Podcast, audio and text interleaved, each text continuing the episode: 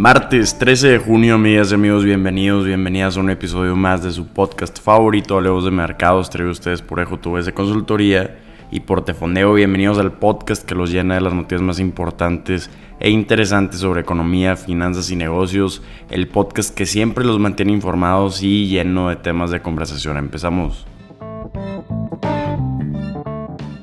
Empezamos hablando de cómo amanecieron los mercados el día de hoy, empezando por el mercado de criptomonedas, tenemos el precio de Bitcoin en las últimas 24 horas subiendo un 0.64%, estando estable en los 26.154 dólares después de las noticias que tuvimos la semana pasada de las demandas a Binance y a Coinbase. Vamos a ver cómo siguen progresando esas noticias, pero hablando de los mercados accionarios, tenemos mercados optimistas el día de hoy ligeramente, pues tenemos al S&P 500 y el Nasdaq ayer que cerraron en sus niveles más altos desde abril de 2022. ¿Qué están esperando los inversionistas del día de hoy? Pues están esperando el índice de precios al consumidor de Estados Unidos para el mes de mayo, el indicador de inflación que va a ser el factor más importante para la reunión que comienza el día de hoy de la Reserva Federal que concluye el día de mañana con el anuncio de la división de la tasa de interés de Estados Unidos. Tenemos al S&P 500 subiendo antes de la apertura un 0.2%,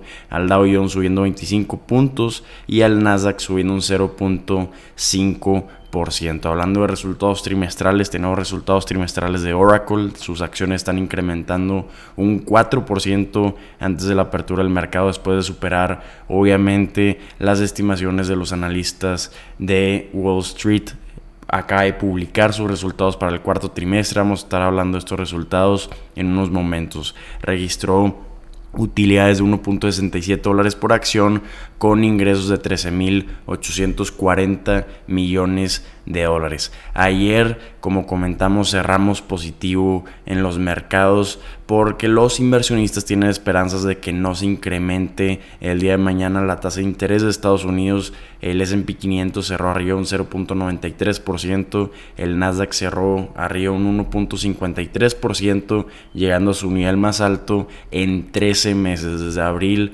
de 2022 no hemos visto estos niveles para estos índices y por otro lado tenemos al Dow Jones subiendo 189 puntos o un 0.56% el día de ayer. Antes de la decisión de mañana de la tasa de interés, como ya comentamos, tenemos la atención en la inflación. Se va a estar publicando a las 8 y media de la mañana en Nueva York, 6 y media de la mañana de México. De acuerdo a encuesta por economistas, se espera un incremento mensual de 0.1% en comparación con el incremento de 0.4% en abril. En términos anuales sería un incremento de 4% el que estaríamos viendo en los precios de productos y servicios. Entonces vamos a ver qué es lo que se publica el día de hoy. Si vemos un dato inflacionario alto, pues esto probablemente tenga que obligar a la Reserva Federal a incrementar las tasas de interés mañana y esto podría ser un poco negativo para los mercados, pero el 78% de los encuestados están apostando por una pausa en las tasas de interés, marcando un fin a estos 10 incrementos consecutivos que hemos visto en la tasa de interés. Hablando de qué otra actividad estamos viendo el día de hoy en los mercados, pues las acciones de Tesla subieron por 12 días consecutivos, terminando ayer, llegando a su racha ganadora más larga que ha registrado las acciones de Tesla. Aumentaron ayer un 2.2% y esto ya se suma a, una, a un incremento anual de 103% para las acciones de Tesla. El mayor incremento que vimos fue el día viernes cuando subieron por 11 días consecutivos las acciones de Tesla después de que General Motors anunciara que al igual que Ford van, iban a estar utilizando la red de carga de vehículos eléctricos de Tesla. La última vez que subieron tantas veces consecutivas en tantas sesiones fue en enero de 2021, entonces bien por los inversionistas de Tesla. Por otro lado tenemos a Microsoft, pues la Comisión Federal de Comercio de Estados Unidos, la FTC, está buscando una orden de restricción temporal y una medida cautelar preliminar para bloquear la compra planificada del fabricante de videojuegos Activision Blizzard antes del 18 de julio, porque de acuerdo a documentos presentados por la FTC, tiene preocupaciones de que Microsoft pueda degradar los productos de Activision o evitar que el contenido se lance en otros competidores o en otras consolas. También tenemos noticias muy interesantes del Manchester United. Sus acciones incrementaron el día de hoy un 30% en operaciones previas a la apertura del mercado, después de que los medios de comunicación de Qatar sugirieran que el jeque Hassim bin Hamad tenía probabilidades de tener éxito con su oferta de adquisición después de que ya tenían siete meses de negociaciones con otro postor. Entonces, interesantísimas noticias que tenemos el día de hoy. Vámonos con noticias del fabricante de vehículos que más ventas tiene en el planeta, que es nada más y nada menos que Toyota. Recuerden que aquí en el podcast habíamos platicado de que el día de mañana, 14 de junio, se va a llevar a cabo la reunión anual de accionistas de Toyota, donde dos de los más grandes accionistas de Toyota, que son el sistema de jubilación de, empleados públicos de California y la oficina del Contralor de la ciudad de Nueva York, están haciendo todo lo posible para destituir al presidente de Toyota, Akio Toyoda, debido a que no tienen planes para subirse a la tendencia de vehículos eléctricos. Entonces, ante esta presión, el día de hoy Toyota anunció un cambio en su plan estratégico muy conveniente por las fechas para competir en el mercado creciente de vehículos eléctricos. Entonces Toyota ya está confirmando que ya se va a sumar a esta tendencia a partir de 2026 y esto provocó un incremento de 5% en las acciones de Toyota. El fabricante japonés planea introducir baterías de estado sólido de alto rendimiento y otras tecnologías innovadoras para mejorar la autonomía de conducción y reducir los costos de los futuros vehículos eléctricos. Este anuncio obviamente generó muchísima expectativa y vamos a ver si influencia en la decisión de la votación de mañana de estos dos grandes inversionistas para destituir al presidente de Toyota. Toyota, el presidente Toyota, fue el que estuvo haciendo la mayoría de estos anuncios probablemente para cuidar su trabajo. Estaba anunciando que las baterías de estado sólido son especialmente emocionantes porque pueden almacenar más energía que las baterías líquidas actuales, lo que soluciona uno de los principales desafíos de los vehículos eléctricos, que es la autonomía. Es decir, cuánto puedes conducir sin cargar tu vehículo. Toyota también está trabajando en la producción a gran escala de estas baterías para comercializarlas en un futuro cercano. Sin embargo, es importante tener en cuenta que aún son muy costosas estas baterías, entonces probablemente van a seguirlo siendo por años y su comercialización sería un poco complicada. Además de las baterías de estado sólido, también está explorando otras alternativas como utilizar baterías de fosfato de hierro y de litio, que es una alternativa más económica a las baterías de iones de litio, que han impulsado la adopción de vehículos eléctricos en China.